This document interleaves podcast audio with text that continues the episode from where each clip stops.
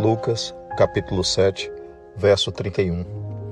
E disse o Senhor: A quem, pois, compararei os homens desta geração? E a quem são semelhantes? Jesus está fazendo uma introdução para falar novamente de João Batista, do seu comportamento e de como ele era diverso e diferente daquela geração. Do mesmo modo, apesar da distância do tempo, podemos nos perguntar que geração temos sido nós.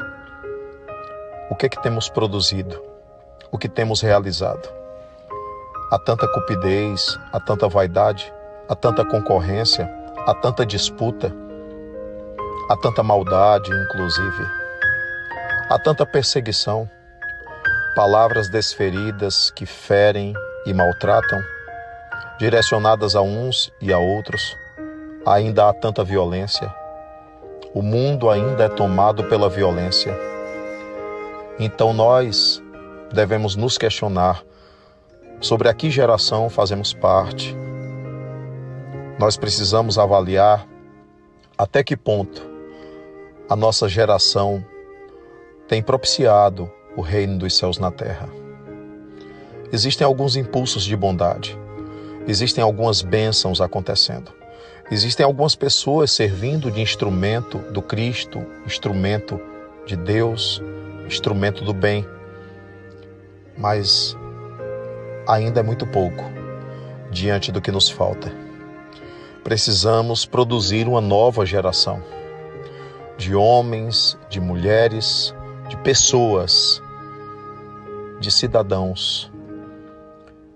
Precisamos produzir uma nova geração que esteja pautada no Evangelho. Precisamos de uma geração do Evangelho, mas não do Evangelho nos lábios, não do Evangelho que se perde na hipocrisia, mas do Evangelho que se transforma verdadeiramente em ação concreta no mundo. Por isso a gente tem sempre falado aqui que nós precisamos de evangelho na atitude. Jesus nos convida para essa nova geração. Geração que João Batista fez parte. Geração que Jesus lidera.